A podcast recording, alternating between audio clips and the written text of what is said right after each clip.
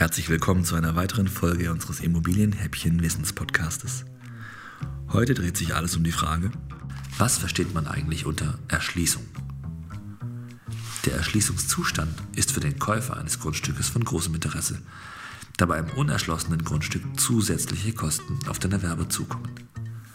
Zudem darf ein Grundstück nur bebaut werden, wenn es erschlossen ist.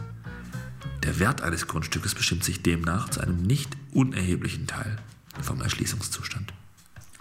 Im Regelfall entstehen diese Kosten nur, wenn ein Grundstück neu bebaut wird, da Bestandsimmobilien üblicherweise bereits an alle wichtigen Ver- und Entsorgungsnetze angeschlossen sind. Was fällt alles unter den Begriff der Erschließung? Die Erschließung bezeichnet sämtliche Baumaßnahmen, die erforderlich sind, um die Nutzungsmöglichkeiten eines Grundstückes zu realisieren. Hierzu zählt beispielsweise der Anschluss an die Versorgungsleitungen wie Wasser, Gas oder Strom, aber auch an die Kanalisation.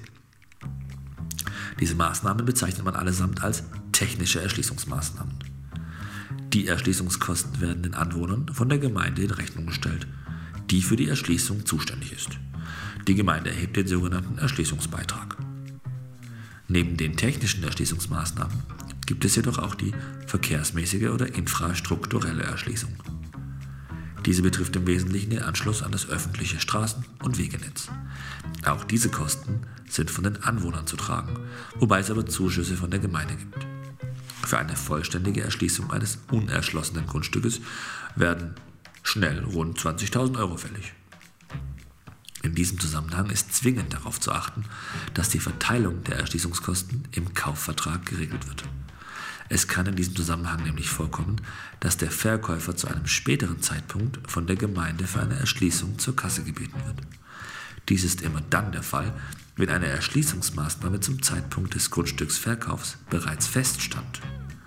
Hintergrund ist, dass die Rechnung über öffentliche Lasten in diesem Fall dem Verkäufer zugestellt wird, auch wenn der Grundstücksverkauf längst vollzogen ist.